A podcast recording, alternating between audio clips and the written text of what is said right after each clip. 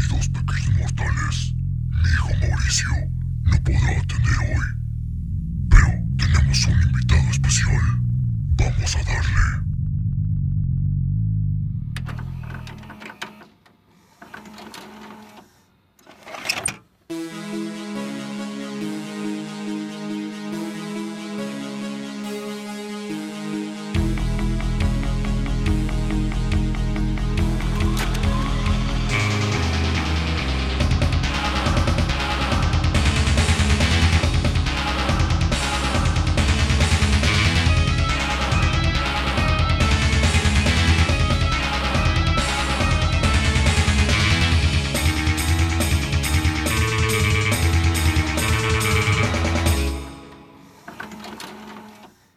Bienvenidos a Cine666.mpg, el podcast donde en cada episodio su servidor Monty de André dialogará con Mauricio Villa acerca del análisis, crítica y hechos interesantes o pertinentes que envuelven a una producción cinematográfica de género de horror, misterio, ciencia ficción y géneros de carácter fantástico.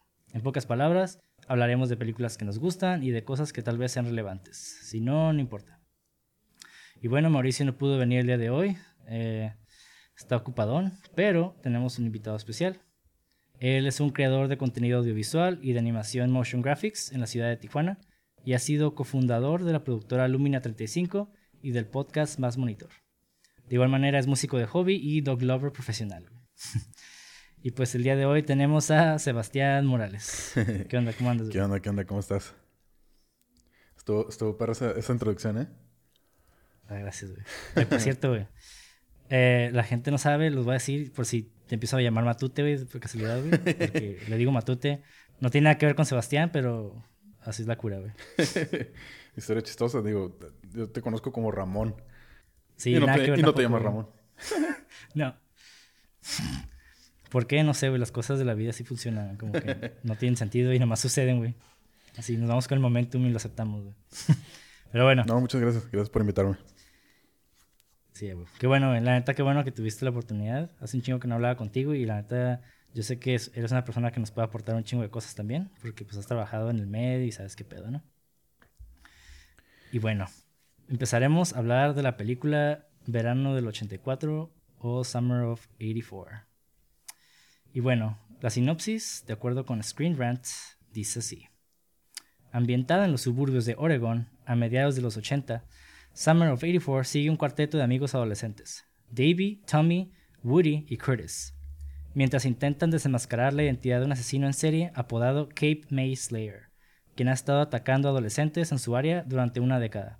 Cuando Davey sospecha que su vecino y oficial de policía local Wayne Mackey es el hombre detrás de los asesina- asesinatos, lleva a sus amigos a una investigación para reunir pruebas incriminatorias contra el psicópata potencial. Bueno, básicamente dije toda la pinche película. ¿Cu- cu- ¿Hace cuánto cuándo viste esa película por primera vez, güey? Uh, yo la vi en el cine, en Cinemex cuando salió, güey. En el 2018, güey. De hecho, me acuerdo porque estaba en una clase de... Bueno, yo entré a, a estudiar cine ya a los 26. Ujú.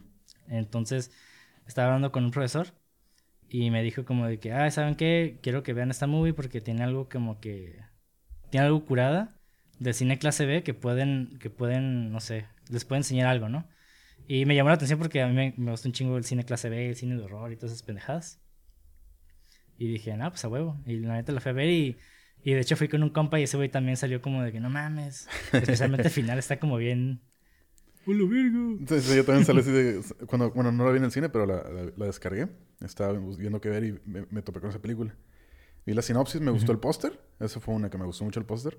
Me recordó obviamente mucho a, a Stranger Things. Hay algunos datos que, que a lo mejor men- menciono más adelantito. Pero muy buena movie. Sí, de hecho está, está curada eh, todo este pedo de... Bueno, es que ahor- ahorita también está como esta, esta cura de, de abordar, de la nostalgia, ¿no? Como abordar todos los ochentas, Luces León y como esta, esta como colorimetría entre rosado, azul, con rojo. Y está, no sé, la neta, a mí estéticamente yo creo que está curada como esta evolución de los ochentas, como esta, ahora sí que el, el new retro wave, ¿no? Simón, el, también el, el synthwave, el, la música. Sí, y de hecho tú me presentaste un- una banda, ¿no? Como ese, ese tipo de cura, ¿cómo se llama? The Midnight? The Midnight. The Midnight, sí. Ajá. Sí, sí, soy súper fan así como de ese tipo como de, de, de temática, en general, música, películas. Y yo creo que fue algo que me, que me atrapó bien, cabrón, cuando la vi la película. Dije, desde que empezó la música dije, madres, está, está muy chida. Sí. De hecho, yo tengo una teoría, güey. Eh, en los ochentas, estas películas como de cine clase B, bueno, ya creo que ya ni se consideraban tanto clase B, con John Carpenter, pero ese güey, John Carpenter también era músico, así de hobby, así como, como tú y yo, güey, de hecho. Y el vato hacía de la música de sus películas, porque lo el vato hacía como un, un sintetizador y ese güey como que... Todas las películas de John Carpenter que oiga sin- sintetizador es ese güey. Y tal vez otra persona. Y eso es como... Y como que yo siento que toda esta, esta nueva tendencia hacia lo ochentero como que lo, to- lo tomó de esas películas, ¿no? Sí, está, está leyendo por ahí un comentario que decían como que esta movie es como si juntaras Steven Spielberg güey, con Stephen King, güey.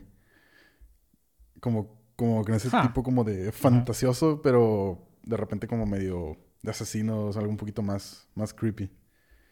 Como más o menos como las temáticas que, que maneja Stephen King. Simón, de hecho sí, eh, ese güey también le, le encanta hablar siempre como de adolescentes, ¿no? Como Stand By Me, It. Y pues eh, yo creo que también tiene mucho que ver con la vulnerabilidad de los morrillos. Sí, mon. Como de que siempre... Porque, o sea, está curada ver como el güey todo mamado que se pelea contra el monstruo, como en Predator, como ya hablamos. pero, pero la neta, yo creo que está... No, no causaría terror verlo así, más bien causa más como... Se siente más una vibra de acción. Y un morrito Sí. o... O no sé, una mujer embarazada, por ejemplo, que tiene que cuidar a su bebé, siempre son como más... Sientes la vulnerabilidad y sientes como más el peligro, ¿no? Y eso, está- Sí, eso es lo que yo creo que fue un punto decisivo así como para poner esta película así como, eh, esta movie es, se siente el peligro, pues, básicamente. ¿Sabes? bueno. Como... Y, Ajá, dale, dale. Simón, no, no, no, tú dale, por favor. No, que estaba, estaba leyendo como, por ejemplo, algo bien interesante que, que decían como... Los directores le, le una entrevista. No, no sé si por ahí a lo mejor tengas ese punto, pero... Ellos empezaron a grabar o ya tenían como la idea del concepto de, de, la- de esta movie. Justamente porque Ujú. hay, hay muchos comentarios que, que, ah, que se parece mucho a Stranger Things, que, que empezaste como trend, ¿no? Como de películas, de, este, como de ochenteras, con niños, este... Ajá. Y decían como que ellos ya tenían grabado cierto, cierto, cierto material ya hecho antes de que Ujú. saliera el primer póster de Stranger Things. Entonces cuando salió fue como, Simón. fuck, ellos se quedaron como, fuck, ojalá, ojalá no, no, como que no sea más difícil para nosotros. Porque le, le ha pasado a algunas películas, ¿no? Que sale algo y le gana otra cosa y es como... Entonces, este... Sí, eh. Pero no, dicen que al, al contrario, de hecho, de hecho les ayudó a, que, a financiar mucho más, más rápido porque vieron que era algo que estaba, que estaba pegando, que estaba pegando en ese, en ese momento. Simón, y sí, de hecho, qué bueno que mencionaste a los directores, porque a diferencia de la mayoría de las películas que hablamos o que han visto, que usualmente siempre es un director, ¿no? Y en este caso son tres personas, Simón. que Simón, son tres. los tres son de Canadá y tienen un, un colectivo que se llama Roadkill Superstar, eh, que siempre se presenta como R- RKSS, ¿o no? RKSS. Y estas tres personas pues, se- se involucran... Ajá, de hecho sí. Y estos güeyes precisamente vienen de esta escuela, ¿no? Como del cine clase B ochentero.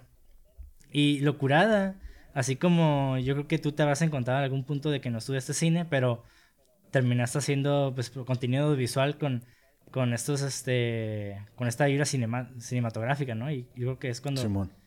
todos estos medios empiezan a converger en el cine. Y está bien perro. Porque estos güeyes los descubrieron en el 2004 en un festival que se llama Spasm. Y, Ahí, ahí que presentaron su primera movie, ¿no? Ajá, es un, es un cortometraje que se llama Bagman. Ah, ok, ok. Bagman Profession Martyr o Profesión Asesino, ¿no?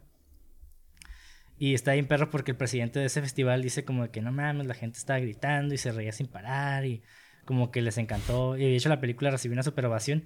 Y está bien chistoso, güey, porque ¿ya la viste? No, no la he visto esa. No la he visto. Pero más o menos, ¿cuál es la, la- como la, la, la trama? Bueno, la neta, güey, la movie no tiene absolutamente nada de cinematográfico, güey. Es como esas películas como de videohome baratas. Ok, ok. Tiene esta como vibra de videohome baratas y este...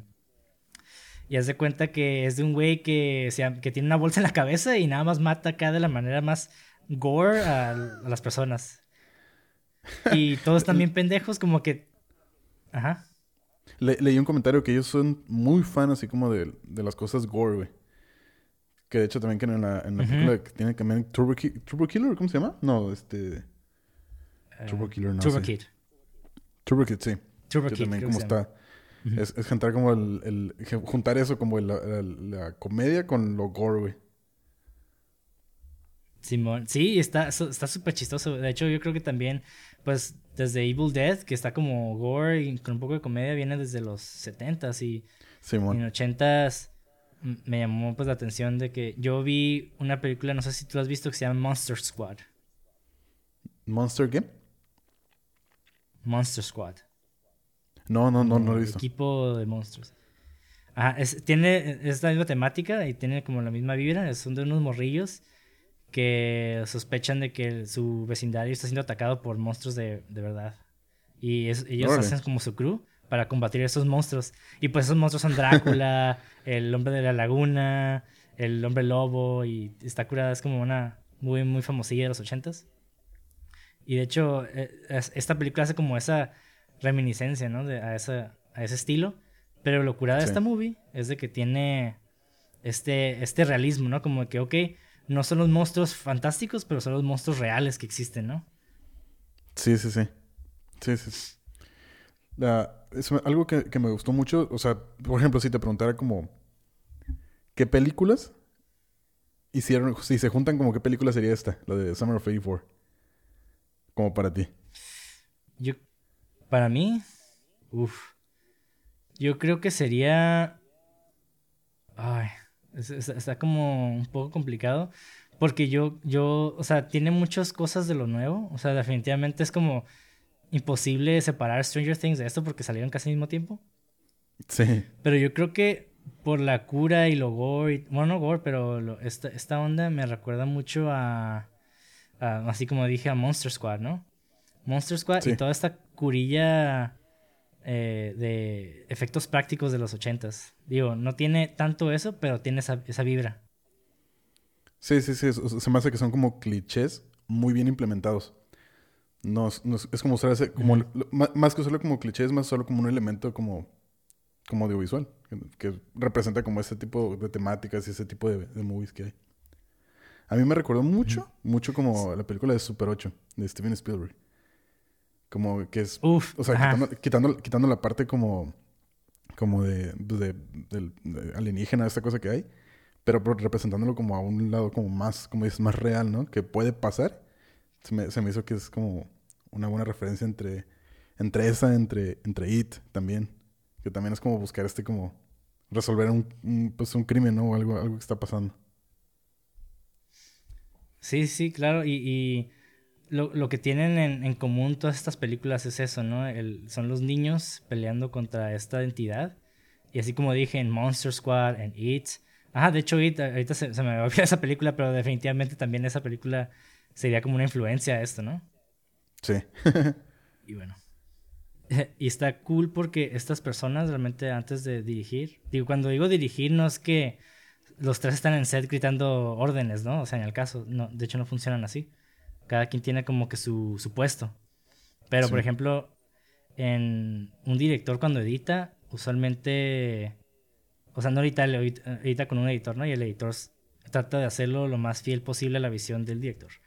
Pero en este caso, siempre el güey que lo edita es como que el- uno de los directores, el que hace el storyboard son otros y así, como que se medio eh, comparten la chamba y está curada porque eh, a mí se me hace que en cine es algo bien extraño, güey, porque como decíamos hace rato antes de, de empezar la- el episodio, siempre en equipos donde mucha gente tiene este input creativo, siempre va a haber como Sí. estos roces. y siempre es un pedo, güey. La neta siempre es un pedote, güey. Pero bueno. Sí, es un- estos güeyes, sí. afortunadamente. Ajá. Afortunadamente les fue bien. Y, Y yo creo que también porque, está, ¿sabes qué? Estos es como no estudiaron cine, de hecho estudiaron animación en, en Montreal. Órale, ok. y no sabía. lo que hacen, ajá. Ajá, y esos güeyes como no, a diferencia de muchos cineastas que lo que hacen es tal vez plantear un shortlist o primero, o primero eh, hacer como el, el piensan como en, el guion o los personajes o lo que sea. Estos güeyes piensan en, modo storyboard como cómic. Entonces, esos güeyes dibujan primero el storyboard, especialmente en escenas donde se requieren muchos cortes, como en, no sé, escenas de acción y demás. Para ellos tener como una guía visual, ¿no? Y, funciona siempre un storyboard. Y esos güeyes les encanta hacer storyboards porque hacen animación. Entonces, para esos güeyes es como que se enfocaron en eso. Y de hecho se ve en la movie tienen esta cura de... Casi todas las, la películas son, son planos son planos fijos, o sea, que no tienen tanto movimiento. O sea, tienen movimientos pero muy sutiles. Y siempre son en, en, cámara de mano. No sé si lo notaste, güey. Sí, sí, sí, sí lo noté. Noté muchas como referencias como oldies, también como transiciones, ¿sabes? Que hacían o, o a veces como zooms que hacen como, como muy ochenteros también que se usaban antes, como en vez de acercarte como hacer un dolly, que es como avanzar con la cámara y avanzar como para dar enfoque en, una escena o en un personaje, es como nada más el zoom. Ay, bueno, de hecho escribí un texto, ¿no? Así de que saqué de un artículo de, de Screen Rant. Y dice más o menos así, ¿cómo funciona Roadkill Superstar? Antes hacían absolutamente todo. Desde la escritura hasta los efectos especiales y el trabajo de cámara, la actuación y la edición, o sea, de todo. Ahora tienen un gran equipo que se ha convertido en amigos cercanos, son extremadamente talentosos y aportan su, experiencia a la preproducción y a la postproducción. Y hoy en día se centran en sus áreas de especialización, escriben y hacen bloqueos de cámara juntos, y luego dos de ellos, que François y Anouk, dibujan los guiones gráficos y dirigen de tres maneras diferentes, como ya lo había mencionado. Uno, François hace la edición y los hermanos Anouk y Joan hacen los efectos visuales de así tipo old school animación 2D. Y ah, no sé si no sé si lo había mencionado antes, pero dos de ellos son hermanos. De los tres, dos de ellos son hermanos. Sí, se busca Joan y el otro, ¿verdad? ¿Cómo, se llama el otro? ¿El otro director? Es, es una muchacha, es una muchacha, se llama Anouk. Ok. Son hermano y hermana.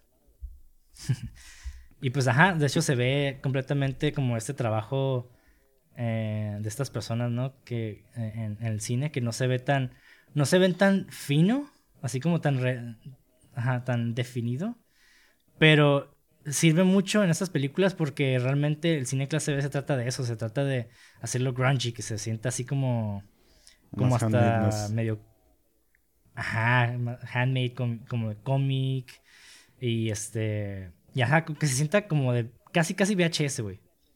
Simón. digo, entrando ya como en la, en la película, como ya en la temática, todo, a, mí, me gustó mucho, digo, ya, ya al principio contaste la, la sinopsis de, la película, pero algo que me gustó mucho y que y siento, yo creo que fue lo que, de lo que más me atrapó en la película, porque normalmente en la película trama, tramas de que estás buscando o estás suponiendo quién puede ser el asesino, ¿no? Entonces, pues se desarrolla todo eso de que los niños están buscando como empezando a seguir a este policía, ta, ta, ta, ta, tal.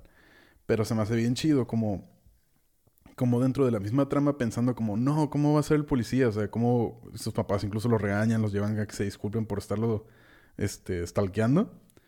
Y este, pero se me hace bien chido como caen como en lo obvio de que sí es el policía, pero por fuera uno también está pensando como, pues es que no es el policía. Yo, yo sí llegué a pensar como a lo mejor es, es otro personaje. Entonces, se me hace, se me hace muy curada como, como, como también la, la, misma como premisa de que puede ser alguien como cercano a ti, a tu vecino, algo así como el asesino. También como por fuera uno también, yo también, te, te hace dudar también como de, de, de que quién podría ser. Sí, y, yo siento que eso, a pesar de que es algo obvio desde el principio, eh, lo manejan muy bien porque te plantean el problema y dices, es que a huevo es. Y después como que dices, ay, tal vez no lo sea, ¿no? Porque esperas como ese plot twist y, y eso es, algo que te mantiene al, al, borde. Pero también, fíjate que eso específicamente que dijiste tiene mucho que ver con el contexto, güey. Porque en, los ochentas fue una década donde las películas tipo, este, digo, ya sabemos que las- en los 80 estaban esas películas clase B, música pop, el heavy metal como el, el glam metal, ¿no? Y todos estos Ujú. como videojuegos arcade. Y eran cosas que ya estaban como el- al día al día de la sociedad gringa. Pero al mismo tiempo, a, a- a pesar de todos estos elementos, se desarrollaba como una, una paranoia por la vasta difusión de temas de conspiración malévola que pretendían como adoctrinar a personas vulnerables, ¿no? Por medio de estos medios. Y es de lo que se llama como el, el pánico satánico, ¿no? Y de hecho también en, en México lo vivimos hasta décadas después, ¿no? De que Pokémon es, es satánico. Y, y también, si ves Harry Potter, te va a llevar el diablo y pendejas así, ¿no? Como de que no tiene nada que ver, pero la raza cristiana como que, bueno, no toda, ¿no? Pero la, la raza como demasiado extremista cristiana como que tiende a ver cosas que no están ahí, pues es como de que, ah, no, es que esta carta significa el infierno porque es roja. Y como que te quedas, no mames, ¿no? O sea, en el caso. Y en los ochentas, en Estados Unidos, era algo similar, güey. Y porque vienen como de todo este background, ¿no? De, de asesinos en serie, precisamente. Entonces, algo que le plantea esta, esta, esta película es ese pensamiento que ya se venía arrastrando desde décadas de atrás. Y de hecho, eh, quiero leer algo que leí en Rolling, en Rolling Stone Ajá. que dice así, dice. De acuerdo con el experto Peter Bronsky, autor del libro, del libro American Serial Killers, eh, The Epidemic Years, más del 80% de los asesinos en serie estadounidenses conocidos operaron entre 1970 y 1999. Entonces, los 80 era como que en medio, ¿no? Y dice, ah, Bronsky dice, es una época que Harold Schechter, quien era un historiador del crimen, acuñó como la edad de oro de los asesinatos en serie, dice Bronsky a Rolling Stone. Y la razón detrás de esto, pues, es múltiple, ¿no? Abarca todos de cambios socio- sociológicos, eh, biológicos, cambio de la tecnología, la manera de, de la lingüística, como que ya llegamos a una era más digital. Y, pero algo que, que dice es de que todos estos asesinos en serie son hijos de la Segunda Guerra Mundial. Órale, ok. Y, ajá, entonces dice, hay un neurocientífico que se llama James Fallon. Dice, y que también es un psicópata auto- autodiagnosticado. Es el, eh, escribió un libro que se llama The Psychopath Inside. Me, me Y dice que está de acuerdo con... est- ¿Eh? Me- Ah, me encanta el autodiagnosticado. Sí, bueno, como que el vato se quedó pensando así, ¿sabes qué? La neta sí estoy bien jodido y sí me gusta matar gente, pero pues, pues ya lo reconocí, ¿no? Es como el primer, es el primer paso de, de PA, güey, Psicóticos Anónimos, güey. Voy a hacer un libro. Sí, buena huevo. Voy a sacar feria de mi, de mi problema, güey. Y dice que cuando se trata de asesinos en serie, eh, desde sí, muchos de ellos son hijos de la guerra, porque pues vienen de ese tiempo, ¿no? Los papás, cuando nacieron, nacieron alrededor de los 30, 40 y pues experimentaron todo este desmadre, ¿no? Pero obviamente en sus estudios encontró que estas personas con psicopatía, sociopatía y otros trastornos graves se codifican básicamente como agresión y violencia. Baja empatía emocional, baja ansiedad y baja reactividad. O sea, que no reaccionan a ciertos estímulos como la gente normal, ¿no? Y dice que estos trastornos, a pesar de que tenerlos, puede permanecer leve si alguien tiene una buena crianza. Pero dice, si el, pero algo que dice Fallon es, el sujeto ni siquiera ha estado en la cárcel, pero si traes un papá con trastorno de estrés postraumático de la guerra, una madre que te domina y luego le añades abuso, pues no mames, o sea, cualquier cosa puede pasar, ¿no? Y, y pues sí, o sea, tenemos una lista de asesinos en serie de los ochentas, que es como Larry Eiler, en The Highway Murder, que ese güey mató entre el 82 y 84, Joseph Christopher, que es el Midtown, Midtown Slasher, el, ¿cómo se llama este güey? El Richard Ramirez de El Night Stalker, creo que hay una, no sé si has visto esa serie Sí. de Netflix. No, Yo- yo no, no la he visto. sí sé cuál es. Ah, yo no la he visto, pero ay, también le- me gustaba leer como estos güeyes. Y pues Jeffrey Dahmer, que ese güey desde los 70 hasta los 90 duró. O sea, como que no. Y otro güey que nunca atraparon, tipo Zodiac, el Connecticut River Valley River. Ahorita, ahorita que hablas de asesinos, fíjate que me puse a buscar y dije, ah, a ver si había un asesino, una- hubo un- a ver si alguna vez existió algún asesino serial en, en Oregon, que es donde de hecho se, se realizó como la película, ¿no? Que es en, en. Oregon. Y hay un güey que se llama Jerry Brudos, que es este, fue un asesino serial Ah. de Oregon.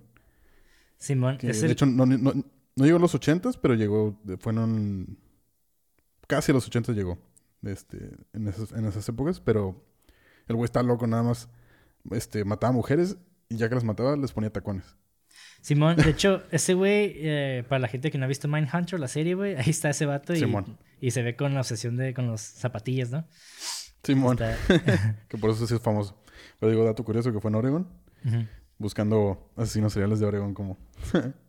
Sí. Y de hecho, Mackie, el, el policía, ese güey, eh, bueno, el asesino en serie policía, tiene características en común con los asesinos en serie reales, como, por ejemplo, John Wayne Gacy, ¿sabes quién es ese güey? El- No. Es, es un vato que se vestía de payaso en los setentas. Oh, sí, sí, sí, sí. sí. Ah, Sí, y ese güey. Y ese güey atraía morros a su casa como adolescentes de, de 13, 14 años, así como los morros de la película, y los enterraba, güey, en su casa, güey. Es que, mira, si te fijas, por ejemplo, ya ves que siempre, siempre en asesinos seriales como cuentan historias, ¿no? Como que, ah, que a un niño le, le quería dar dulces o quería traer algo. Y los atraía y de alguna forma pues, lograba su, pues, su cometido, ¿no? Que era matarlos. Si te fijas, por ejemplo, a veces uno piensa, piensa como, o sea, no mames, ¿cómo, cómo puedo hacerle caso, no? O sea, pero en la película lo representan muy bien. En, en el verano del 84, en Summer of 84, lo representan muy bien Ajá. porque si te fijas, todas las ocasiones donde le pide como al niño, en este caso al, al que se pide Ar- Armstrong, el principal, el niño, este le pide como, hey, ayúdame con esto. Son cosas reales que, real- que realmente a lo mejor si el niño hubiera estado un poquito más, más inocente o más maleable, güey, pudo haber caído y lo pudo haber matado muy fácilmente. Entonces te quedas Sí, güey. Es o sea, que- no, están tan- no estaban tan pendejos como los, los asesinos seriales como para que en ese momento cuando uno lo piensa es como, no mames, ¿cómo pudo haber caído? Yo no hubiera caído. Pero realmente son situaciones muy reales. Sí, güey. Y bueno, ahorita llegaremos al punto del, del morro, que el por qué investigó y todo ese desmadre. Pero, ajá, o sea, todas esta, esta, estas situaciones, o sea, de, de hecho le pueden pasar a cualquiera. Y hace poquito estaba, estaba viendo un, un documental de, de ocultos, ¿no? Y mucha gente, muchas personas siempre, y me incluía, o sea, me incluyo antes, yo pensaba así como que, ay, no mames, que estar bien pendejo para meterte a un culto, güey. Pero la neta no, güey, porque, o sea, son personas que, usualmente esas personas entran por personas que conocen, güey. Y confías, ¿no? Y e igual que una serie en serie, tal vez es una persona que, que por mucho tiempo te trató bien y pues no sabe, y, nu- y nunca sospechaste de esa persona. Digo, en el caso de los cultos, pues puede ser accidente, ¿no? De que te metan un culto por accidente, pero, pero en el caso de, del asesino en serie, pues obviamente por no tener, mostrar esta empatía, bueno, perdón, por la falta de empatía, tal, tal vez para ellos es muy fácil cambiar estos, estas, ca- estos modos de operar, ¿no? Como estas personalidades más, eh, más carismáticas, ¿no? Sí, sí, sí. Y pues también otra, otro asesino en serie que tiene ciertas características como aquí es Ted Bundy, güey. Porque ese güey eh, enterraba cuerpos en las montañas y en los bosques. Ajá. Y de hecho mucha gente, muchas personas por mucho tiempo, por muchos años no supieron qué pedo con, con esa gente que desapareció. Y ese güey es porque los escondía bien en, en los bosques de allá bien lejos. y, ajá, y pues ¿por qué hacen estas madres, no? Entonces nos preguntemos y algo que yo, a mí, no sé si te pasa, güey, pero mm, tú te engranas con, con estos asesinos en serie cuando ves como documentales y esas madres. Sí, sí, sí, sí, me pasó mucho. Sí. Yo creo que a todos, ¿no? Como que es esa, esa, esa atracción de, oye, a ver qué pedo, como que... Me pongo, como- me pongo a ver algo y de ahí me, me sigo investigando más de... A huevo, güey, Este sí, sí. güey como- Es que hay un chingo de información, ¿no? Y eh, yo hacía eso con mi hermana también, y mi hermana pues es psicóloga y siempre hablábamos de eso, ¿no? De por qué lo hacen y siempre hay, siempre hay como diferentes razones y claro que todos tienen características similares, pero algo que todos tienen, güey, es de que hay un- siempre atacan lo que desean. Sí. Y cuando, usualmente como son gays matan a, a, a hombres, ¿no? O varones chiquitos, o sea, a morros, niños, güey. Porque son más fáciles de dominar. O sea, normalmente, eh, en el caso de Mackie, no iba a agarrar un güey fisiculturista todo mamado, ¿no? Porque no mames, se lo, agarra putazos, güey. pero, pero pues un morrillo es mucho más fácil. Y, ajá, en este, en, este caso, pues es el, la homos- un- esta homo- homosexualidad reprimida, güey. Y yo creo que todos como, yo creo que como sociedad tenemos estas madres de que decimos, no, es que está mal y reprímelo, ¿no? Y, pero la neta, yo creo que es bueno saber por qué sientes esa necesidad en primer lugar, ¿no? Y conocerte y, y saber que no está mal, o sea, tal vez, porque la sexualidad no es nada malo, o sea, no tiene nada de malo, pero yo creo que en estos temas, eh, cuando se trata, perdón, de, de, áreas religiosas, como que es un tema tabú, ¿no? Y, y no, es de que cómo te puede gustar otra persona del mismo sexo, ¿no? Y, y todos estos morros pues crecieron todos traumados, güey, no mames, imagínate. y, y, más, y mucho más en esas épocas todavía. Sí, güey. Pues como digo, vienen de, de estos eh, roles de género bien marcadísimos, ¿no? De que el hombre va a la guerra, regresa, la mujer lo tiene que atender y la demás. Y si el morro no, eh, no ¿cómo se llama? No supera o, o alcanza las expectativas del padre, como que hay una, hay una desilusión personal, ¿no? En, el caso de, de John Wayne Gacy, el, el que se vestía de payaso, ese güey, su papá básicamente lo, lo, le hacía bullying, güey, un cabrón. De hecho, el vato era tan, su, papá era como, entre comillas, super macho. Porque le gustaba un chingo John Wayne y esas mamás. Y de hecho le puso a su hijo John Wayne como el paquero, güey. Como el actor paquero. y, irónicamente, pues el vato, pues no, en el caso, ¿no? El vato era, pues era homosexual.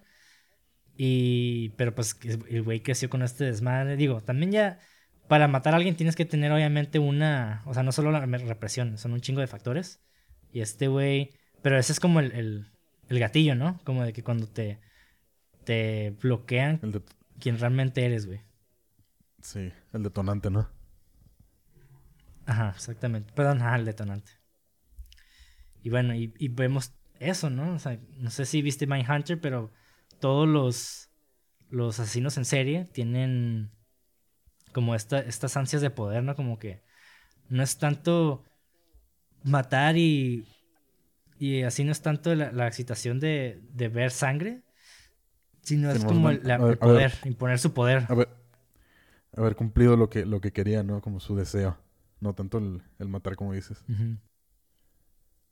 Ajá. Sí, es, es, cumplir con su deseo y también ser las personas que controlan, ¿no? El, controlador, el que tiene el poder sobre los demás, Y eso es... Y, lo puedes ver hasta en personas que no, ni siquiera son psicópatas, güey. Bueno, aparentemente no son psicópatas, como hay raza en trabajos que les encanta, güey, les encanta nada más por mamar y verse súper ah, sobre los demás, te humilla, ¿no?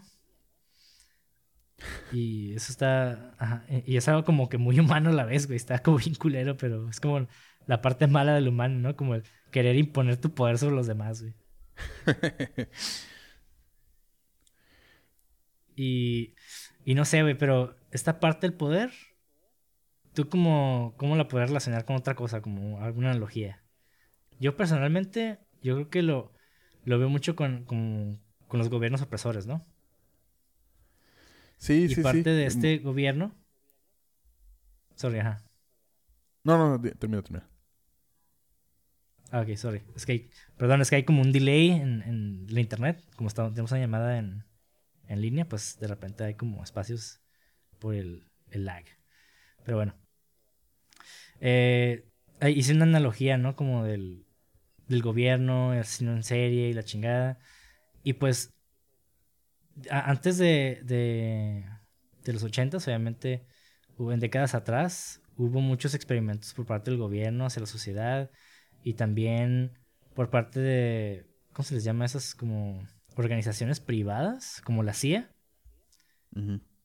que hacían como experimentos con la sociedad, ¿no? Y tenemos pues este antecedente de MK Ultra en los 50, ¿no? Y inicios de los 70, donde experimentaban con gente por medio de, bueno, de, un chingo de cosas más diferentes, ¿no? Pero yo creo que el, experimento más cabrón fue cuando usaban en las universidades, experimentaban con LSD, con alumnos, güey. Sí. Y no mames, les, ajá, y les fríen el cerebro, güey, y los dejaban todos en pinche estado catatónico y está bien culero, güey, porque tú como estudiante ibas acá a una, uh, no sé, te hacían como un, un anuncito, ¿no? Como que ah, te vamos a dar 500 dólares por participar en un experimento. Y tú todo meco ibas como que, ah, huevo, 500 dólares. Y te freían el cerebro y valió este verga, güey. o sea, y yo creo que hasta funcionaría ahorita, ¿no? Ahorita con todo este pedo eh, donde hay un chingo de, de, de crisis económica, hay una crisis económica muy cabrona si te ofrecen feria y dices como que, ah, la verga, ¿no? Como que, bueno, pues me voy a experimentar, ni pedo lo que pase, ¿no? Con tal de Sí. pagar mi cámara red. Ah, sí, ¿no? Sí, fácil vas a donar sangre porque no un experimento. Ujú. Y así, y, y bueno, en la película yo creo que es- existe todo esto de, de, es- de esta conspiración, porque también el morro conspira contra su vecino, pero realmente no tenía ninguna prueba tangente más que haber visto al a su compa estar adentro de la, de la casa del, del vato, ¿no? Sí, de hecho, de hecho es lo que te iba a comentar porque en ningún momento contextualizan, o sea, un antecedente de, de Maki. O sea, solamente es, es como el, el- el niño empieza a... Todo, todo empieza porque el niño empieza a generar sus historias, porque ve este, este morro que desaparece, ¿no? Pero pues ya a partir de ahí se-. El morro empieza a volar la imaginación y, y, pues ya, se desarrolla toda la, la investigación que hacen. Sí, y, y ese. No, no, no, sé, no sé cómo se le llama a este tipo de. eh, este concepto, ¿no? Pero hay una. eh, pues, bueno, lo podemos ver ahorita en redes sociales y demás, donde la gente ve algo, así como de que te da una, un indicio de que eh, la respuesta a un problema es algo, ¿no? Como por ejemplo el COVID. Ah, es que China lo, lo, lo elaboró. O de que, ah, no, fue un, fue un profesor de Harvard que lo hizo. Y como que la raza, sí, sí, cierto, sí, cierto, yo lo vi en Facebook, ¿no? Y como que se engranan y, y solo van colectiva, allá. Ajá. Y yo creo que en el caso de- del morro, este. Ah, e- el morro principal, el Davy. Yo creo que eh, eh, podemos ver en su cuarto al principio, como que hablando ya como del lenguaje visual, vemos todo este. Perdón, del, contexto en, en imagen. Nazis- vemos nazis todas las la- paredes na- llenas de periódicos. Simón, nazis en la, en la, en la luna. Y no sé qué, qué otro periódico, que decía ahí. Que otro, decía otro de ovnis, creo. No me acuerdo qué, qué otros, qué otros decía. Simón. Y es porque ya existía esta paranoia colectiva en los ochentas de, de todas estas conspiraciones, ¿no?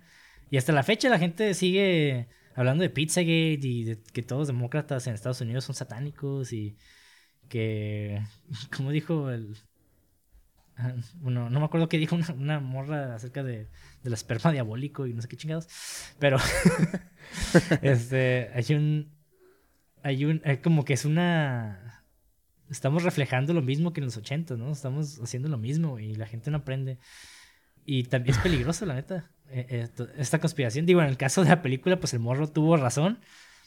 Pero fuera de que vio al morrillo en la ventana, no tiene ninguna prueba no tenía ninguna prueba contundente de que el vato realmente era un este asesino en serie. Y eso yo creo que es lo que también le añade a esta duda, ¿no? En la película de que, ay, tal vez el morro sí está medio pendejo. Y más, digo, como en en esa cura, o sea, en en esa época, o sea, a todos de morro nos pasó, ¿no? Como estamos en chicos y, ay, vamos a meternos en una casa abandonada, a ver qué. Entonces, como esta necesidad como de encontrar como algún misterio, encontrar como este, este, como alguna problemática o algo, ¿no? Con la fantasía de, que fuera real. Simón. Y en cine, este, hablando de, de, de todo este peligro, ¿no? Y, y todo esto que envuelve a la situación. En cine usualmente existe lo que es el lenguaje visual de lo que tú ves en pantalla, tal vez está haciendo una... ah, ¿Cómo se, cómo se le diría foreshadow en español? Como... mm, Como una... Como Una referencia Como una, a un una referencia. Ajá. Ajá. Ajá, una referencia futura. a- porque vemos al morro cuando baja a ayudarle con. Le ayuda a mover un mueble a Mackie, al policía. Ajá. Entran a este cuarto rojo. Y yo me quedé. El cuarto de revelado. Y ya me quedé. Sí. Al principio me quedé. ¿Por qué el pinche policía tiene un cuarto revelado, no? Para empezar. Y me quedé, bueno, igual hace investigaciones y el vato toma fotos de evidencias y demás. Pero a la vez me quedé hablando ya como de rompiendo la narrativa de la película. El ver a ese vato en una luz roja con un morrito me causó una. Una. Incomodidad, güey. Incomodidad. Sí, exacto. Como que dices, ok, está este güey. Está, está un morrito y un adulto en un cuarto chiquito con una luz roja, güey. Como que. Lo, lo rojo básicamente es, es advertencia, ¿no? Como peligro. y, y inconscientemente ya te lo están planteando, güey. Si siquiera hacer nada. Y eso, eso se me hizo bien cool, güey, porque vi esa escena y me quedé, oh, la verga. Yo sí sé, yo como que sí lo sentí, güey. No sé si tú lo Sí, sentiste. no, sí. Sí, incluso no, no me acuerdo, que, quiero recordarme, pero no me acuerdo si, de hecho antes de que entrara en el cuarto, no me acuerdo si la puerta o el candado es rojo. Creo que el candado es rojo. Y hace Ajá. referencia también, a, Sí, hace eh, referencia a eso también. Exactamente, sí. Eh, el color rojo representa muchas cosas, ¿no? El, el- ya, como decías, el peligro, eh, estás en alerta. Digo, y también representa el amor, pero en este caso, pues, no, ¿no? tal vez, eh, si ya lo quieres muy a profundidad, tal vez, pero lo dudo mucho, ¿no? Y, y no sé, ya- yo por mamón llegué a una, a como un concepto, güey. Yo creo que si podía eh, como especificar un motivante de los dos, o sea, tanto como Davey como Maki, el niño y el, y el asesino, sería la fantasía, ¿no? Porque vemos Ajá. que el papá de Davey es reportero. Y entonces Davey tiene acceso a toda esta información del mundo que pudiera ser, este, digo, tan falsa como verdadera. Y ese güey, de hecho, no sé si te diste cuenta, pero cuando le dicen que hay una. Cuando, cuando descubre que hay un asesino en serie en su comunidad, el vato no se preocupa, de hecho se emociona, güey. Sí, sí, sí, sí. ¿Sabes? Ahorita aquí es como ya entrando como en esa, en esa parte en esas, en es- de la película, ya un poquito de- como ya del- de la trama, se me hizo muy curada como recurso de repente que, que usen, que cuando por ejemplo el niño, Davey se baja al cuarto rojo con él, que le ayuda a bajar el mueble, este, le dice, sí, soy aficionado a la, a la fotografía, sí, y el niño le dice, como, sí, yo también soy aficionado al video.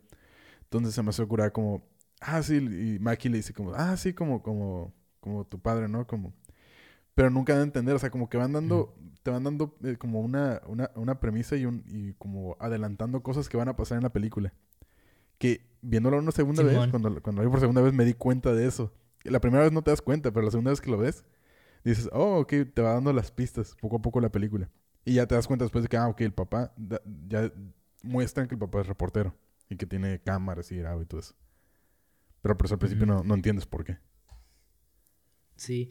Y el, el morrillo, pues, eh, tío, ya que tiene acceso a todo esto, como que también cumple esa fantasía, ¿no? De que, oh, ser como, de cierta manera, no reportero, pero estar involucrado en, en esa noticia.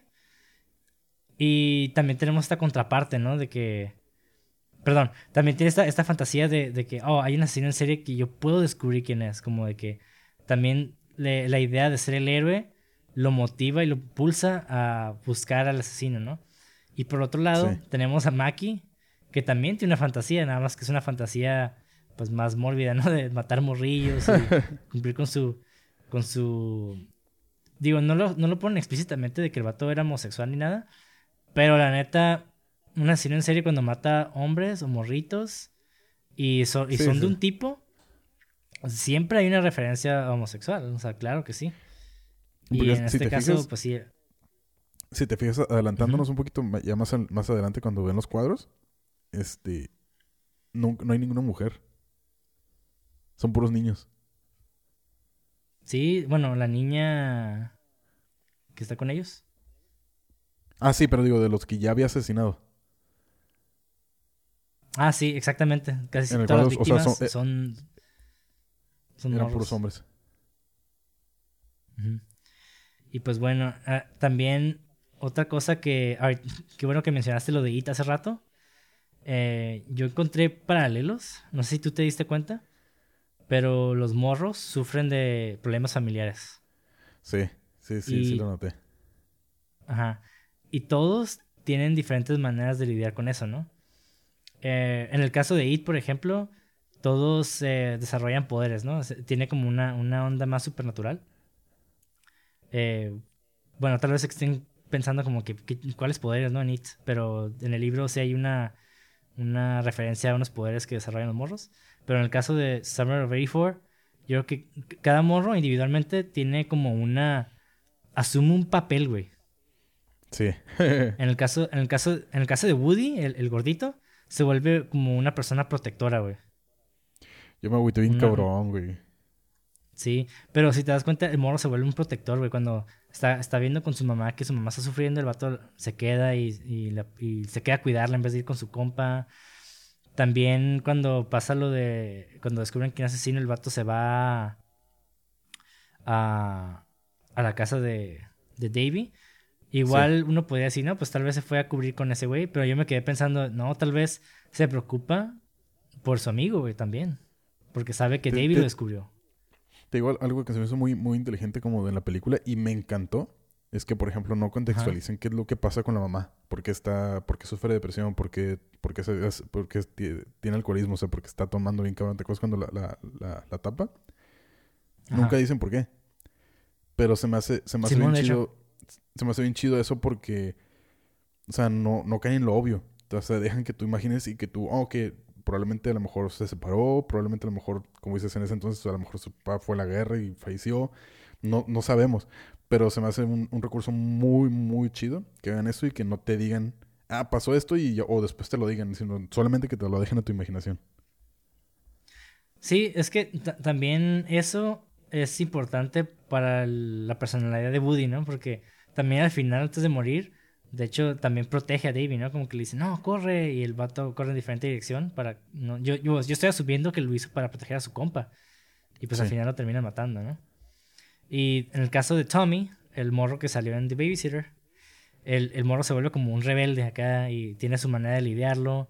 Creo que empieza a tomar, ¿no? no si no mal recuerdo. Pues era, era el como más alcohólico, ¿no? El que, el que, el toma el shot sin pedos. Simón, ese güey como que ya empezamos a ver como esta, esta, esta personalidad desarrollándose en él. Igual también proveniente de un problema familiar. Y, de, y luego tenemos a Davy, al, al personaje principal, que transmuta esa negligencia de sus papás con sus obsesiones conspiranoicas, ¿no? Y lo puedes sí. ver retratado en su cuarto. Y es algo importante porque tal vez no se muestra tanto de que a David no lo veían sus papás mucho, pero o sea, güey, si tu, si tu hijo te está diciendo que hay un posible asesino en serie en tu, cerca de tu casa, güey, o sea, yo creo que se lo tomaron demasiado a la ligera, güey, porque igual como papá tal vez digas como que, ok, tal vez mi hijo está loco y está pendejeando, pero ¿sabes qué? O sea, es una, es una, ah, un, ¿cómo se le llama? Un argumento muy, muy peligroso, o sea, como, es algo muy serio, ¿no? Y, y no era, y no era como que nada más lo dijo porque sí, o sea, ya estaban pasando asesinatos en esa, en esa área. Ajá. Y eso se me hizo como curada porque también, o sea, todos los problemas que tienen son como muy sutiles, güey. Porque en, en sí, la- en sí no, los problemas que tienen las, las familias no son como tema de la película, no, no, o sea, no, no, no, no es tema principal de la película, pero aporta un chingo al desarrollo de esos personajes. Y por qué Si- actúan como fijas por- actúan. Si te fijas, por ejemplo, el papá, eh, hay una escena donde están comiendo en la, en la sala, este, David y su papá y su mamá. Y el Ajá. papá menciona, ah, es que se van a separar, que no sé qué, la, los papás de la, de la morrilla, la, la, la actriz que sale ahí. No me acuerdo cómo se llama. El- Pero si te fijas, como que la mamá le, dice- le hace el comentario, el papá le dice, oye, no, deja el chisme, que no sé qué, no, no andes diciendo como cosas que no. Pero si te fijas, el papá también es bien metiche. A huevo. Igual que... y es lo mismo, o sea, es como la misma actitud que, pues a lo mejor, pues tiene David también, ¿no? Como de, de buscar esto, de conspiraciones, de, de suponer cosas de Mackie. Entonces se Ujú. me hace curado eso. Sí, ajá, sí se nota como esta, ¿cómo se le llama? Esa curiosidad her- heredada, ¿no? Al morrito, güey. Simón. Sí, güey, y todas esas cositas también chingonas porque tal vez no son cosas que a pri- a- cuando vemos la película por primera vez notamos porque son demasiado sutiles, pero son muy importantes al, al final, güey. Todo, o sea, todas esas pequeñas actitudes es, es lo que lleva a los personajes a actuar y, y a llegar a, ese a esa conclusión, ¿no? Y está bien, no sé, a mí se me ese, ese tipo de cosas me hace súper chingón, güey. Sí, sí, sí. Igual también pienso, pienso lo mismo también. Ajá. Y, otra cosa, güey, también algo que hace como mucho foreshadow es el manhunt. Sí. El, el, el, el juego que te- el juego que tenían, ¿no? Como de que ah, tenían que casarse. Y pues, ¿qué hace el asesino en serie? Pues caza a morritos. Y también lo que está haciendo Davey está cazando al asesino en serie. Y al final, literalmente, vemos una casa, una casa de, de- desde policía que está cazando a los dos morritos que, se, que secuestró. Porque la neta los pudo haber matado y ya, güey. Pero pues es, es este juego, ¿no? También como del asesino en serie. Ajá. Y el, y el asesino en serie es el- como que no sé si fue, fue un movimiento de poder igualmente, ¿no? Como de que, ah, sí, puto, o sea, tú me descubriste, pero te voy a, te voy a llevar a un lugar bien, bien que yo conozco solamente, que tú crees que puedes escapar, pero no lo vas a lograr, güey, porque yo estoy más chingón que tú, güey. Y te, voy a, te voy a dejar vivir, güey, para que lo recuerdes para siempre, ¿no? Casi, casi. Güey, e, ese, ese, ese diálogo, ese, esa parte del guion de, de, cómo, cómo lo menciona junto con la música, junto con la escena, junto con el contexto de que ya había matado a Woody. Ah, la madre, güey, está súper, súper... Es, es, como... O sea, fuera como ya de la sesión seria, o sea, fuera es como un diálogo muy, muy, muy potente de, de un villano, güey. Sí, güey. No, está súper perro, güey. Yo cuando lo vi me quedé, no mames, qué culero. Porque el morro, digo, esa es una experiencia súper traumática. Imagínate, güey, que una asesino en serie mata a tu compa en tu cara. Y todavía, bueno, no me acuerdo si lo mató en su cara, pero sí lo mató. y lo dejó ahí, enfrente, lo dejó ahí enfrente de él y pues lo vio, vio, vio, a su compa morir, bueno, muerto. Y todavía el vato le dice como que, ah, sí, puto, te voy a dejar vivir pero siempre vas a vivir con ese miedo de que no sabes si un día voy a aparecerte en tu casa o donde, tú donde vayas a estar. Y va a haber un día en donde sí vas a tener razón y voy a estar ahí. Y eso me quedé como que, ay, güey, no mames. Y... algo, algo que se me hizo muy, muy, muy chido, digo, chido pero triste. Te digo que fue donde me agüité bien cabrón porque yo, yo sí, sí tuve mucha empatía con el, con Woody, con el personaje, cómo, cómo, lo fueron creciendo, cómo fueron desarrollando como su historia y cómo te contextualizan con los problemas que tiene su familia. Ajá. A, mí se me hizo que la película dio un brinco eh, a una película como un poquito más, más, este, más cliché de, de, de, lo que pasa como de una historia de niños, así como en otras películas. Pero cuando lo matan, a mí se me hizo que dio un brinco la película en madres, o sea, como, como darle ese peso al asesino en serie también. De que de porque de hecho es la única es la, es la única parte donde se ve que mata a alguien. Sí, güey, es que sabes también algo que vi de todas esas, o sea, por ejemplo, Stranger Things, a mí me gustó mucho la primera temporada y todo, ¿no? Pero nunca se siente este peligro, güey, porque sabes que si mata a una persona realmente no se muere. Sí. O sea, siempre a saber que va a vivir la chingada, entonces no se siente este, este, este peligro latente. Y es algo que también, bueno, pasa en muchas series y en caricaturas y en animes y lo que tú quieras, ¿no? De que siempre es como que así se van a enfrentar al villano, pero siempre van a sobrevivir y siempre va, va este... Siempre ganan los buenos. Ajá. Y en este caso dice, aguanta, aguanta, espérate, cabrón. Esta película es, es, es, realista. ¿Por qué? Porque un morrito, güey. ¿Qué va a hacer contra un, un adulto psicópata, güey? La neta. ¿Qué va a hacer, güey? Absolutamente nada, güey. Para empezar, un morrito no debería estar involucrado en, en, este, en crímenes reales. Digo, salvó, salvó a su compa, pero pues también se murió otro, ¿no? y es como de que, mm, güey, es que la neta, esta glorificación de los niños combatiendo el mal, pues no, también agarran la, la onda de que es peligroso, ¿no? Y, y también, de cierta manera, es un tributo, güey, a, real, a películas de, de, perdón, a personas que fueron víctimas de abuso realmente, güey. Porque saben que cuando, tú cuando eres abusado son cosas que se te van a quedar para siempre en tu cabeza, güey. No hay final feliz, güey. O sea, no lo hay. Tal vez hasta cierto punto, ¿no? Como que lo superas y demás. Pero siempre vas a recordarlo y siempre va a estar contigo todo el tiempo, güey. Entonces, e, es bueno a veces ver ese tipo de películas, ¿no? Donde tienen este realismo porque sabes que el mundo no funciona siempre así, de que vamos a ganar siempre. Y el vato es una persona, güey, y hizo lo que pudo y pues también tuvo que pagar el precio, güey.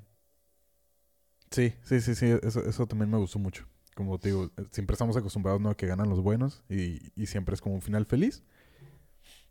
Y te digo, el, momento en el que mata a Woody y te das cuenta como, ay, güey, como que no va, parece que va a tener un final feliz al final cuando, cuando, cuando descubren que es y que se quedan a dormir en la casa de, de Davey. Pero no, o sea, y algo que se me hizo bien curada también, que hace rato lo, estaba mencionando, que era lo de te van soltando pistas poco a poco. creo que en el momento cuando, cuando Mackie se acerca a la, a la casa, que, que el niño le, que ya, ya, ya, se habían perdonado y que ya, ya le habían dicho que sospechaban de Mackie los niños, que el papá de David los lleva. Eh, el niño le dice como, bueno, Mackie le dice, oye, pues puedo hacer algo por ti para que te sientas más tranquilo. Y le dice, sí, marca a tu sobrino, al que dices que no contestó la primera vez que le marcó, ¿te acuerdas? Ajá. Entonces, este, cuando entra a la casa, hace un comentario como, ay, sí, creo que fue en esa escena, o no me acuerdo si fue en otra, pero hace el comentario, Mackie, de que, ay, sí, que hace mucho que no está en esta casa. Me acuerdo cuando ayudé a tu papá a subir cosas al sótano, al, a, la, a, la, a, la, a la azotea. En la parte de arriba, que en el... Entonces, si te fijas, por ejemplo, yo la primera vez digo, como que no lo entiendes, como, ah, sí. Pero ya viendo la película dos veces, entiendes como que, ok, al final, que pues, ¿dónde es donde se esconde el Mackie, no? Que se Ajá. esconde ahí. Pinche, pinche foreshadowing. De hecho, güey, no, no me he dado cuenta, ¿eh? Y hasta ahorita no me di cuenta de esa parte. Me Sí, acabas de, iluminar la mente ahorita, güey. Y, y se, me Sí, se me hace curar porque, como te digo, o sea, como la, la fórmula de la película, o sea, lo que, lo que intenta llegar es como... A veces es demasiado obvio que pues piensas como, nah, no va a ser eso. Pero, o sea, eso mismo también aplica como el mismo personaje dentro de todo el contexto de la película y, y también como la, la fórmula.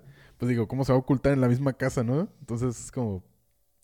Está, está chingón eso, la neta. Es- Ese elemento que usaron me gustó es- mucho, como que- lo obvio que no es obvio. Simón. Sí, es que, pues así es la vida también. Es, todo es obvio, pero no es obvio. no sé si tiene sentido, pero... fuck it. Pero, ah, ¿sabes qué? ¿Sabes qué se me olvidó decir, güey? Hablando del Manhunt, de que Ajá. fue Foreshadow. También yo siento que este- esta parte del Manhunt es como simbólico, güey. Porque, digo, en esos tiempos tenemos todo lo que es eh, la cultura de cancelación, ¿no? El cancel culture, güey. De... Si algo hace algo como que no es como que no se ve permitido, como que lo, lo cancelan, ¿no? Y sin investigar, nada más porque salió un artículo en Facebook y dices, no, es que lo tengo que creer ese artículo y eso va a pasar, ¿no? Y yo creo que en, en este caso, eh, pues recordando a la quema de brujas, de todas estas personas inocentes, a este caso de los tres de Memphis, de los morrillos que fueron eh, acusados por asesinato, que no, por un asesinato que no cometieron, esta película de Hunt, que habla de lo mismo, de... de un- no sé si viste la película de Hunt, pero es de un señor que es acusado de pedofilia. Ajá. Pero el vato no, no, no. pues, jamás tocó a una niña ni nada. Pero lo tratan como si fuera un pedófilo y lo humillan y lo... Así, bien culero, la neta. Esa película es súper buena, güey. Pero sí tiene un final como bien oscuro también. Y yo creo que vale la pena ver ese tipo de, de simbolismo y películas... Perdón, esas películas... Ese tipo de... peli- No sé hablar, güey. Ese tipo de películas. porque... Porque, este... no- tenemos que tener esta... es- esta otra postura, ¿no? De, ok, aquí está la evidencia, pero siento que no estoy, no tenemos todos los hechos como para decir que algo pa- realmente pasó, ¿no? Y es algo que hizo el Sí. morro, o sea, el morro se dejó, se dejó llevar por todo este pedo, ¿no? Y yo creo que lo, lo único que le puedo dar al morro es de que se dio cuenta que había un morrito dentro de su casa y después de que el policía llamó a, a su disque sobrino que no era, ya te quedas como que, ok, el vato está ocultando algo. Entonces ahí ya puedes empezar a sospechar. Pero realmente el morro empezó a sospechar desde antes. Algo que ya tenía una preconcepción de lo que. de lo que este güey era. Sin realmente saber. Y eso Porque puede si ser te peligroso. Ajá. Pues si puede ser peligroso porque Ajá. eh, tienes.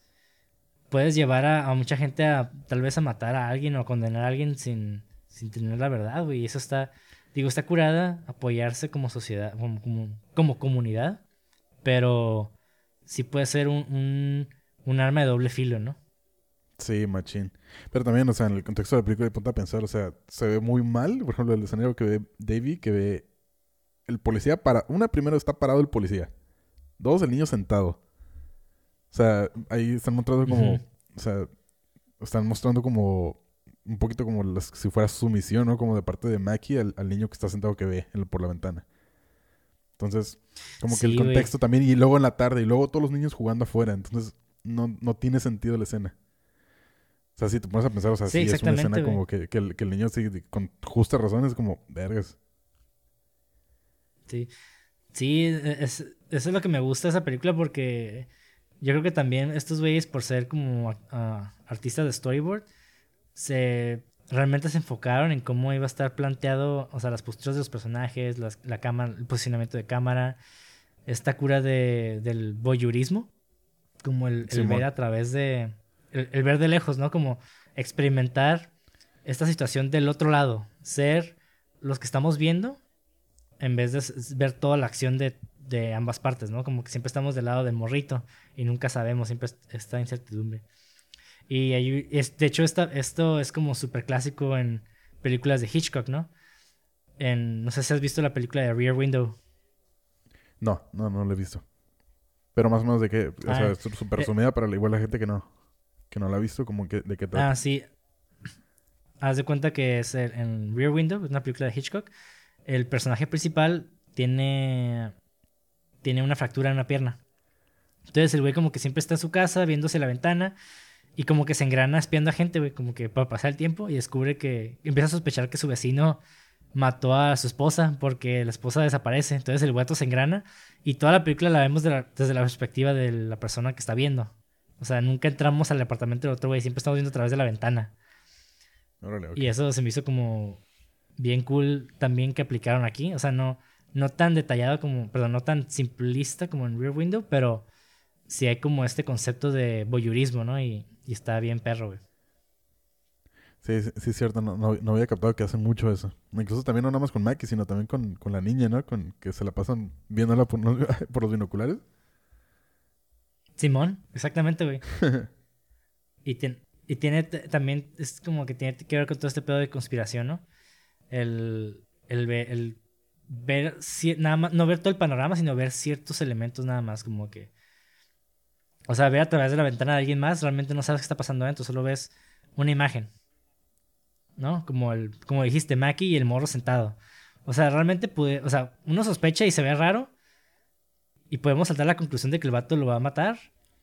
Pero qué tal si es su sobrino realmente, güey. Y tal vez solamente le está haciendo de comer, ¿no? O sea, puede ser algo tan simple como eso, ¿no? Pero te digo algo, por ejemplo, a, a pesar de que hubiera sido eso, a mí se me hizo, se me hizo bien curada cómo, cómo dio el, el giro. en- hubo un momento en que en la, en la película empezó a, a dar el giro cuando cuando Davey está viendo por los binoculares a la ventana a, don- a donde vive Mackie y Mackie lo está viendo también con los binoculares. Como que a partir de esa escena, Uy, güey, sí, güey. a partir de esa escena siento que Mackie empezó el mismo juego de, de Davey también. Te voy a casar también a ti y te voy a matar a ti. Yo te- o sea, antes de que tú me descubras, yo te voy a matar. Entonces, ya a partir de ahí ya fue como Mackie tuvo muchos intentos de poder como poco a poco tener la oportunidad de, de- de matar a Davey, ¿no? Tal vez al final se dio diferente, pues al final no lo mató, pero pues lo dejó bien, bien paniqueado al vato. Sí. De hecho, esa, esa parte eh, es como la mitad de la película, ¿no? Tal vez un poquito más adelante. Más o menos como la mitad, sí. Sí, es que en las películas, cuando se, se estructuran, usualmente la mitad de la película es el, el- lo que se le llama el punto sin retorno. Que es cuando ya no es, el héroe está como tan metido en, en el pedo de que ya no hay manera de, de regresar a su mundo, a su mundo original. Ordinario. Sí. Ajá, su mundo ordinario, Sí. perdón, ajá. Y eso está bien perro porque ya es como que ya lo ves y ya dices, ya, ya valió verga, o sea, ya el peligro ya está ahí, güey. Está cura de eso. Sí, sí, sí he escuchado eso. Del, del punto sin retorno, como... Y bueno, no sé, eso es como me estoy adelantando un poquito al, al fun fact, pero no sé si viste, hay una escena cuando está en los arcade, que hay una, hay una máquina de, como de, de juegos arcade atrás que dice Polybius. O está en el boliche, ¿no?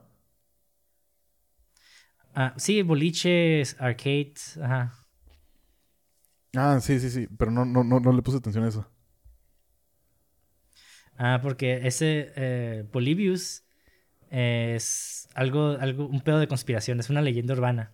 Y está bien perro porque, ah, bueno, ya, ya vimos que todo este pedo de MK Ultra de los 50, 60 eh, se, de- se como afectó el colectivo, más bien la con- la- el consciente colectivo, y existió esa paranoia dentro de la sociedad gringa, ¿no? Y está cool porque se crearon a partir de eso leyendas, le- leyendas ah, urbanas, sí, sí, leyendas urbanas. Y está perro porque Polybius es un juego de arcade que se supone, o sea, cuenta, cuenta la leyenda, que estuvo en diferentes arcades en, en el 81. Pero que el juego obsesionaba a los morrillos, como que los, los atraía bien cabrón, y los morrillos se obsesionaban con el juego tanto que inconscientemente también recibían mensajes, ajá, pero según esto recibían mensajes subliminales de como de, de matar a personas y demás, y los colores del juego también causaban epilepsia en los demás morros, en ciertos morros, se creaban como estas hileras gigantes detrás de ese juego, y es como de que, según esto, ese juego de Polybius, eh, la gente como que se empezó a preocupar y hubo un chingo de, de, de artículos que hablaban de, ese juego. Y pues, curiosamente, un, un día así, los, todos esos juegos desaparecieron. Y cuenta la leyenda que unos hombres de negro fueron, entraron a esos arcades y se llevaron, y se llevaron todos estos arcades, güey. Y está bien loco porque hay otra leyenda urbana que habla acerca de, hombres de negro, que son estos hombres que tienen una habla muy extraña, siempre aparecen como que en momentos muy de conspiración, se ven feos, no tienen ninguna especie de cabello, o sea, no tienen ni vello facial ni nada. Y siempre están vestidos igual, así como corbata, traje de negro, con un sombrero y lentes oscuros. Y de hecho, esa, esa leyenda urbana fue inspiración para la película de Men in Black. Ok, sí, sí, sí, sí, había escuchado como de ellos. Ajá. Y bueno, la leyenda de Polybius es eso, ¿no? Y, y es algo que hasta la fecha, mucha gente, o sea, según esto no, nunca existió, ¿no? O sea, es una completa leyenda. Pero ya, o sea, ese concepto de Polybius ya está en, en, nuestro inconsciente. Y de hecho, hay en Simpson también sacan ese juego, Polybius, en una escena con Bart.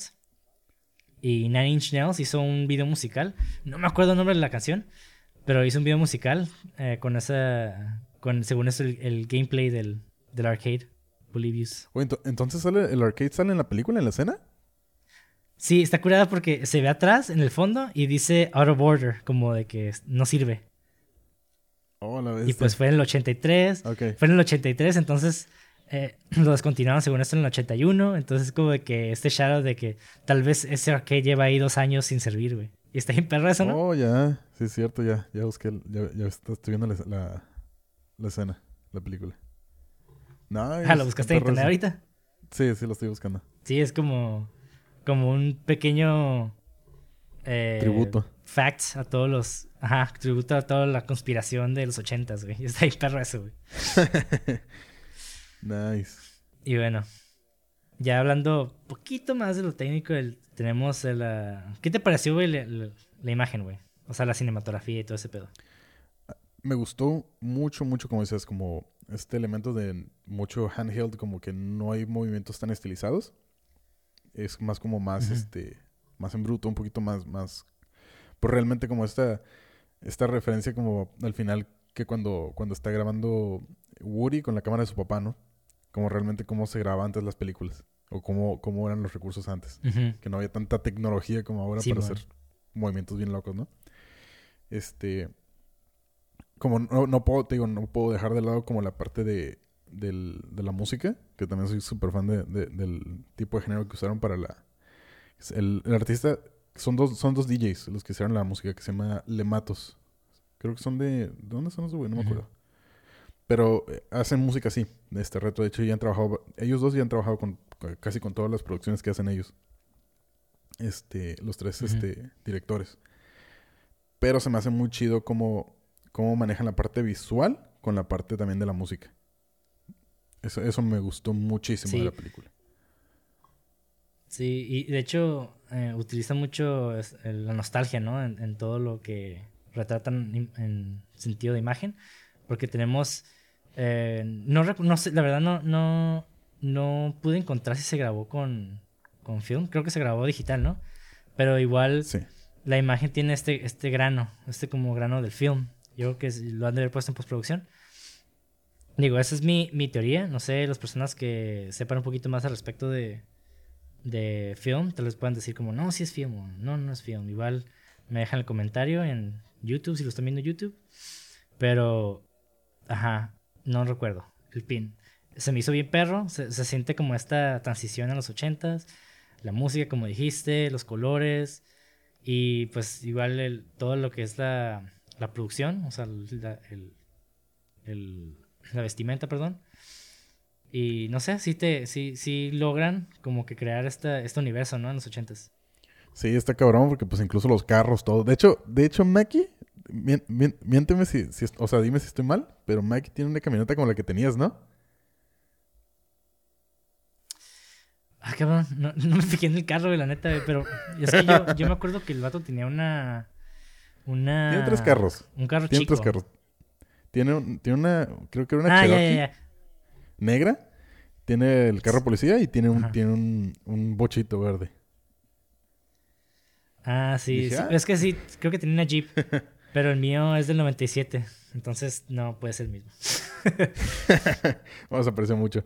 Pero sí, está, está cabrón Sí. porque digo, para hacer una película no con tanto budget, por ejemplo, como Stranger Things o como otras películas con mucho budget, lograron representar bien cabrón la época. no, se, no se salió algo que digas como, ay, güey, esto no es como de esta época. Todo está como contextualizado y representado muy bien. Sí. Y la neta, digo, a pesar de que no, no está tal vez al nivel de cinematografía de Irishman o películas ya como un chingo de presupuesto, la neta está súper bien, está adecuado al tipo de película, porque, o sea, es una película que puede pasar fácilmente como cine clase B, pero su valor de producción está muy vergas, o sea, su su el nivel está tan alto que sí se- sí lo puedo ver compitiendo con películas más grandes hasta con Sí. con este películas más serias entre comillas, ¿no? Como dramáticas. No, Porque al incluso final está de mucho cuentas que... digo y al final de O sea, cuentas es un drama. es- Sí, Entonces- incluso está mucho mejor que muchas películas con mucho budget que sacan ahora, hoy en día. Sí, es que también, ¿sabes qué? Parte del cine independiente es de que no hay tanto. No, bus- no busca gustarle a todos. Y hay más, hay más espacio para una voz original y crear contenido que tenga más. Que tenga más. No alcance, pero más este. Que inspire a más personas que la están viendo, güey. Sí, sí, concuerdo contigo. Y, y te digo algo también, me gustó mucho también la selección como de, los, de los actores. Porque si te fijas, a veces pasa que ves películas y no, como que digo, como que, ah, este güey no queda. Ah, este güey como, como que se nota la diferencia entre, entre, entre, como, entre actores, ¿no? Como, como el nivel de actuación. Y en esta película, si te pones a pensar, por ejemplo, el papá, la mamá de David, todos los niños, Mackie, están como muy como uniformes en cuestión como de nivel de actuación. O sea, no, no, no, no te sale... Ajá, na- na- nadie como te sale como del, del nivel del, del tipo de actores que son. Sí, de hecho, eh, digo, yo creo que lo mejor que puede hacer la actuación es de que ni siquiera te, te- ni siquiera piensas que están actuando. Porque yo no lo pensé, güey. Yo, yo estaba viendo personas viviendo su vida, güey, básicamente, güey. Y eso está curada, güey, porque pues es, es cuando te dice que alguien actúa bien, ¿no? De que lo hace tan ver tan natural que no piensas que están actuando. Y bueno, antes de pasar a nuestra última sección, que son los fun facts, ¿te gustaría decir algo respecto a la película? Tal vez algo técnico. Pues realmente se la recomiendo mucho a las personas que la vean. Porque he escuchado como buenos y malos comentarios de, algunas personas que sí han visto esta película, pero realmente, si, ya, analizándola y como desmenuzando la película, muchas de las cosas que a lo mejor platicamos ahorita y a lo mejor otras cosas que faltan y que la gente a lo mejor que a lo mejor ni vimos también, está muy bien planeada, tiene muy buena narrativa, eh, visualmente está muy bien hecha, la música está genial, los actores son buenos, el, se me hace que dentro del plot twist que hay, se me hace que es bueno también. Te digo, como, como mencioné al principio, se me hace que es un cliché muy bien implementado como recurso audiovisual. Si te pones a pensar, por ejemplo, entonces hay, mucha- hay muchas cositas que, que dices como que, que ya son clichés, ¿no? Que, que las usan películas incluso este, pues más nuevas, ¿no? Entonces, realmente sí, sí las recomiendo muchísimo. Y recomiendo mucho que, que se, me hace, se me hace muy curada que la- la- el haberla visto hace mucho y volverla a ver tiempo después, no la ve igual tampoco. la vi diferente y, son cositas que digo que, que está chido verla. verla eh, vale la pena verlo más de una vez, esa película. No seguida, pero sí. Sí, es que la neta no aburre, güey. Yo creo que es algo muy... El ritmo de la película está muy bien. Tal vez no... Eh, yo creo que si hay una... Algo que tal vez le podría decir, tal vez a mucha gente no le guste la película por lo mismo, es de que sí te plantea toda esta atmósfera de Stranger Things y a la vez yo creo que también existe esta relación con Stranger Things de no sentir el peligro realmente, o sea, está curada, pero cuando llevamos ese salto donde asesinan al niño, ya es como que, wow, esta película pasó de ser eh, PG-13 a PG R-rated, no nada acá. Sí, sí, sí.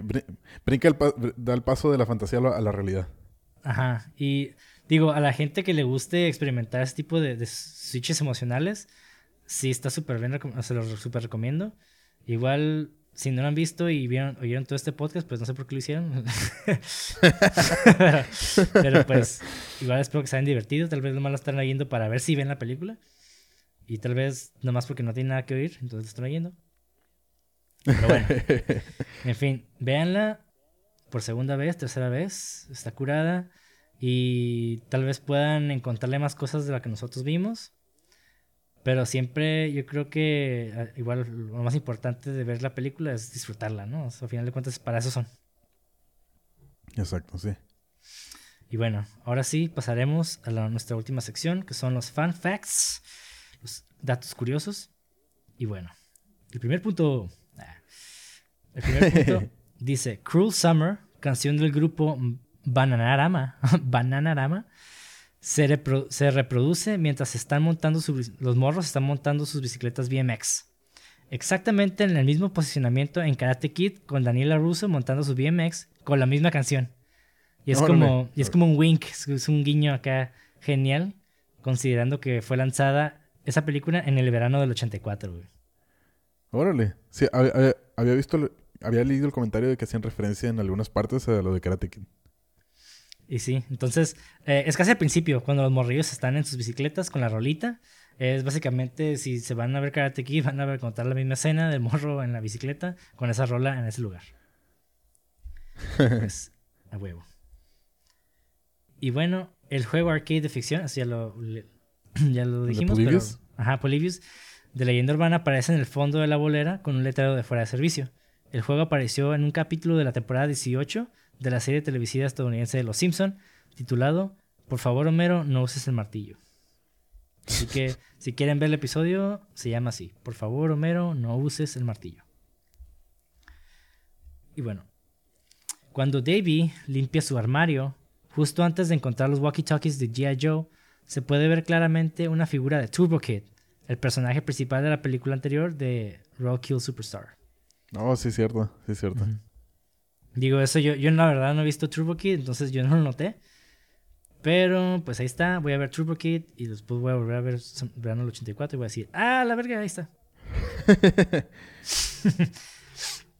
y bueno, cuando los chicos están en la casa club hablando de Nicky, se ve a Tommy bebiendo una botella de whisky McReady's. Y este también es otro wink a la película de The Thing, La Cosa de Otro Mundo, del 82, donde el personaje de Kurt Russell, RJ McReady, bebe whisky escocés J&B en diferentes momentos de la película. Entonces, haz de cuenta que el personaje de The Thing, su nombre es McReady, y pusieron el nombre del personaje en esa botella de whisky cuando Tommy está bebiendo la botella en la casa del árbol. Nice. nice. Y pues también, digo, la película no es perfecta, también hubo anacronismos, o sea, básicamente cosas que están fuera de la época. Y hay una serie de términos y gestos como de, slang o jerga que estaban fuera del lugar de 1984, como la palabra combo o ginger, el modismo take a chill pill y... Ah, sí, eh, eh, sí, me acuerdo cuando dices a la chica, take a chill pill. Ajá, y el high five como el dame esos cinco. Y el miedo al SIDA y todas esas madres realmente aparecieron en en la cultura americana hasta el siguiente año, no en el 83. Perdón, 84. Órale. Ajá, entonces es como que... Dato está chido. Ajá, no pasa, realmente está fuera de lugar por la época, pero igual la, la raza no lo va a notar, entonces, Simón. Y bueno, cuando Itz, el morro rebelde, cuando Itz, Faraday y Woody están a punto de entrar en la casa de Sammy Hoffman, puedes escuchar a Woody decir, tengo un mal presentimiento. Que, es una que es una referencia a las películas de Star Wars. Eh, y eso lo pueden ver en el minuto 43, segundo 29, en la película de Star Wars. Y a ver qué más. Simón. La botella de cerveza Budweiser de la que Mackie está bebiendo cuando ve a los niños jugar en la calle es el estilo de botella equivocado para 1983. De hecho, la botella de 1983 era más corta y tenía una tapa cónica, como más puntiagudita. Esa escena está bien creepy, güey. Simón. O sea, no, da miedo ni nada, no da miedo, pero, o sea, representa a Mackie lo, creepy que está ahí. Es que en sí la película, yo no siento que dé miedo, pero sí te causa un, malestar eh, emocional porque sabes que hay un, ese güey está bien fucked up. Yo creo que cuando la ves por segunda vez, como que ese tipo de escenas, como que hasta las ves como. Mm. Así. Te da incomodidad, como. Ah. Simón. Bueno. En un momento, Mackie le menciona a Davey. Eso está bien perro, ¿eh? En un momento, Mackie le menciona a Davey que tiene un par de walkies retirados de la policía que puede tomar prestados, diciendo que, y cito, pueden escuchar todo. Lo que implica que Mackie podría haber estado escuchando todas las comunicaciones de los niños. Sí lo pensé, fíjate. Sí lo pensé, dije, de todas maneras. Porque pues de todas maneras, te cambias el canal y podrías dar con la señal de ellos. Sí, y yo creo que los, yo creo que lo utilizó cuando lo descubre a través de la ventana, porque hay un momento donde el vato creo que baja al sótano o algo así. Y ya como que los morros lo pierden de vista dentro de su casa. Y como que están preguntando, ¿dónde está? ¿Dónde está? Y de la nada Maki aparece en una ventana, así como que espanta al otro morro. Sí. Como que yo siento que los había escuchado, como hablando por radio, y se quedó como que aguanta. Estos güeyes me están espiando. Y como que fue a checar, güey. Y yo siento que eso pasó, güey. Sí, sí, sí, lo, sí lo tripié, fíjate. Sí, está bien creepy esa madre también. Pero bueno, el último dato dice así. En el calabozo o sótano de Mackie hay un Volkswagen Beetle, que es la misma marca de automóvil propiedad del asesino en serie Ted Bundy. Órale. Eso está chido. Simón. y fíjate, es lo que hablamos de los paralelos, ¿no? Como de de ciertas características que Mackie tiene. Y yo decía, no, pues eh, tiene muchas como Ted Bundy porque los dejaba en las montañas y demás. Y me quedé como de que, ah, pues Ted Bundy también utiliza el mismo automóvil. Entonces, yo creo que también eso, si eres una persona que está obsesionada con aprender asesinos en serie, pues tal vez es algo que descubras desde antes, ¿no? Como que tal vez digas, ah, pues, todos utilizando el mismo carro, tal vez los dejen en el mismo lugar, ¿no? Sí está creepy esa parte, ¿no? Cuando, cuando se caen en el, que están escapando de él y todos los huesos ahí. Incluso según, según, según este, un cráneo ahí. Sí, güey, no mames, está bien. No, a mí se me hizo bien creepy porque igual, digo, fueron al sótano y de por sí el pinche sótano estaba bien creepy, güey, con todas las imágenes de, de las familias y... Oh, no mames, güey, cuando sube el, cuando suben los morros del sótano y ven todas las imágenes de todos los morros en la pared que dice... Es, que dice el, el morro principal el Davy, oh, estas fotos no son de su familia, son de las víctimas. Y yo me quedé, ay, güey, esa madre, yo no sé si tú lo sentiste, pero yo la primera vez que lo vi, me dio es que lo fríos, güey. Se metió bien feo, güey, como que, y, más porque ya, ya había hecho la referencia al principio de la película. De que, ay, que es muy grande tu familia, que le dices Debbie la primera vez que pasa a su casa. Y todos como, ah, pues sí, pues normal, X no es su familia, pero ya como ya lo habían mencionado y te das cuenta como, fuck, no era su familia. Sí, porque yo también lo pensé, güey. Cuando pasó lo de la familia, eh, la primera vez que lo vi, dije, ah, pues se, me hace raro que va a tener tanta familia y yo solo, ¿no? Fue lo que primero pensé, pero dije, eh, como que no le di tanto, tanta importancia. Y esta segunda vez que lo vi también me quedé como que, uy, güey, como que no mames. Porque a mí se me ha olvidado eso, que tenía las fotos de sus víctimas en su, en su sala. Y a la madre, güey. Ah, pero bueno, esto fue el episodio de verano del 84 o Summer of 84. Y bueno, ya saben, nos pueden encontrar en cines16.mpg, ya sea en Facebook o en Instagram. Igual nos pueden buscar en, digo, si lo están viendo en YouTube, pues a huevo. Si no nos están viendo en YouTube, igual también véanos en YouTube. Y nos pueden ver en otras plataformas como Spotify, Apple Podcasts, eh, Radio Public, Amazon Music, y etcétera, etcétera, etcétera. A mí me pueden encontrar como Monty de André en Instagram y también en Facebook. Y a ti, Sebastián Matute, ¿cómo te pueden encontrar? Matute Sebas. En Instagram como SESEPS0292 y en Facebook igual como Sebastián Morales. Y perfecto. Ese fue el episodio de hoy. Espero que lo hayan disfrutado. Y espérenos para el siguiente episodio de cine16.mpg la siguiente semana. Adiós. Bye, nos vemos.